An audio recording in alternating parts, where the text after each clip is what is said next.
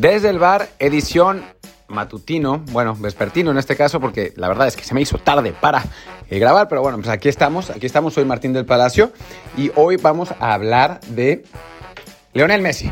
Leonel Messi el balón de oro, que creo que, que es un, debate que, que bueno, pues se, está poniendo divertido en redes, que, que del que vale la pena hablar y también eh, dejando un poco ya el famoso eh, tema del grito que pues volverá en cualquier momento cuando vuelva a jugar México, porque ya anunció la, la CONCACAF que el partido en México se juega eh, con público y entonces pues obviamente no va a faltar el chistosito que, que siga gritando, ¿no? Eh, pero bueno, mejor hablar de Messi, mejor hablar de, de la gran temporada bueno, la gran Copa América que hizo y la muy buena temporada que hizo, porque la verdad es que hoy, hoy publicaba en Twitter una, una, serie de estadísticas, tanto con Argentina como con el Barcelona, que nos muestran que todavía Messi es, pues, si no el jugador del el mejor jugador del mundo, sí, quizás el que haya tenido mejor temporada, aunque nos parezca sorprendente, ¿no? O sea, sí es verdad que el Barcelona no ganó la liga, quedó tercero y quedó a final de cuentas lejos del Atlético, ganó solamente la Copa del Rey, en la Champions no le fue bien.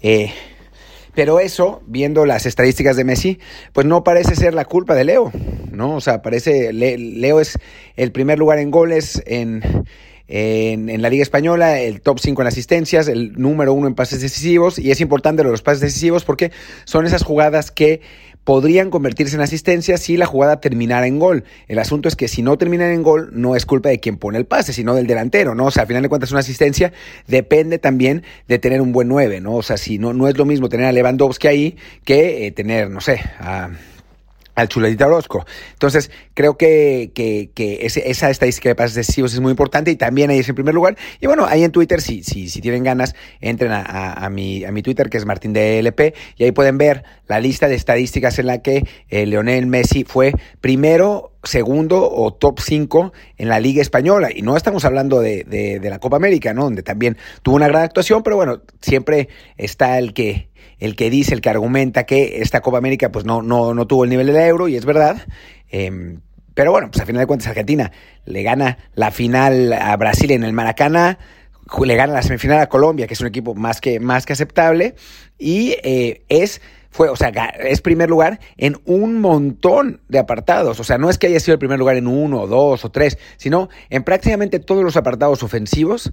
El mejor del torneo fue Lionel Messi. Y eso, pues, realmente es complicado. Y no es, no es decir como que, uy, la Copa América o es una mierda de torneo. O sea, la verdad es que la calidad no estuvo como, como quisiéramos. Pero a final de cuentas, hablamos de que esta, esta Inglaterra, quizás, o sea, menos, menos experimentada, pero bueno, la, la mayor parte de los jugadores eran, eran, los mismos, apenas pudo empatar con Colombia y ganarle en penales en, en, el Mundial pasado. O sea, no es que, no es que estemos hablando de, un equipo que, que haya dominado a los colombianos, ¿no? Y Colombia, pues, terminó llegando a semifinales en esta Copa América. Así que, que creo que, que no es, o sea, no, no se debería utilizar lo que vimos, el nivel de fútbol que vimos en Copa América, para eh, quitarle mérito a Leo Messi. Y bueno, si tuvo tan buena temporada con el Barcelona dominando la Liga Española y tuvo tan buena Copa América siendo el mejor jugador y además el campeón, pues tiene eh, muchos argumentos, los argumentos más importantes para llevarse el trofeo, sobre todo porque eh, no parece haber ningún otro candidato eh, real, ¿no? Real con, con, todos esos, esos blasones. Muchos hablan de Jorginho, pero pues es más bien como, como producto de haber ganado la, la Champions y haber ganado la Euro, pero la verdad es que ni Jorginho no era ni el mejor jugador del Chelsea ni el mejor jugador de Italia. O sea, ¿cómo le podemos dar el premio de mejor jugador del mundo de la temporada a un futbolista que no fue el mejor de la temporada en ninguno de sus dos equipos, por más que haya sido campeón, ¿no? Eh, al final de cuentas está claro que Messi es el mejor de, los dos. Y bueno, creo que, que, el otro, hay otros dos candidatos, ¿no? Uno es Robert Lewandowski, que para mí es el único que sí tiene los, los galones quizás para pelearle a Messi con una temporada histórica en la, Bundesliga, rompiendo el récord de goles, también puso algunas asistencias, tuvo una buena euro con Polonia, a pesar de que Polonia no, no anduvo bien, Lewandowski sí anduvo bien con los polacos, metiendo tres goles y siendo por mucho el mejor jugador de su equipo, al Bayern no le fue tan bien en Champions como, como ellos hubieran querido, Lewandowski sin duda alguna tendría que haber ganado el, el, balón de oro el año pasado, nada más que no lo repartieron, así que está, estaba más complicado, sí ganó el de Best, eh, y bueno, creo que, que, él sí tendría, que tendría ¿no? Y después está De Bruyne, que tuvo una la verdad es una, una, gran liga inglesa, aunque estuvo lesionado un rato largo, eh, una, una, buena Champions y una, una, buena Euro. No pudo coronarla, pero es, es, el otro candidato. Yo creo que esos van a ser los, los tres de la terna. Y creo que al final de cuentas va a ganar Messi. Creo que va a ganar no solo porque sí tuvo una buena temporada y está al nivel de sus dos, si no es que más arriba, sino porque también el balón de oro es una especie de concurso de popularidad, ¿no? Y Messi a nivel de, reconocimiento de nombre, reconocimiento de marca, pues sí está muy por encima de Leva y de, y de De Bruyne, y la, los capitanes y los fans y los periodistas van a votar por él.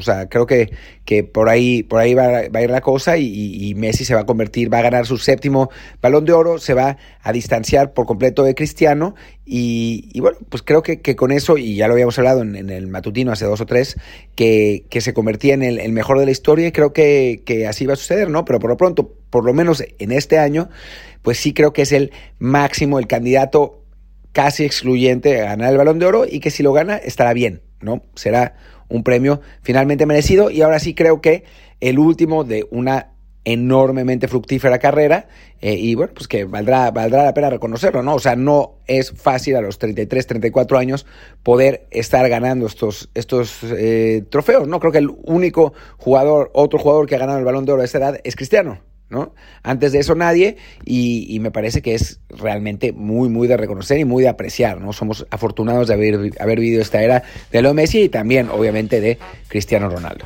Y bueno, pues por lo pronto yo soy Martín del Palacio, mi Twitter es arroba martindelp, el del podcast es desde el bar pod, desde el bar POD. Muchas gracias y nos vemos muy, muy, muy pronto. Chao, chao.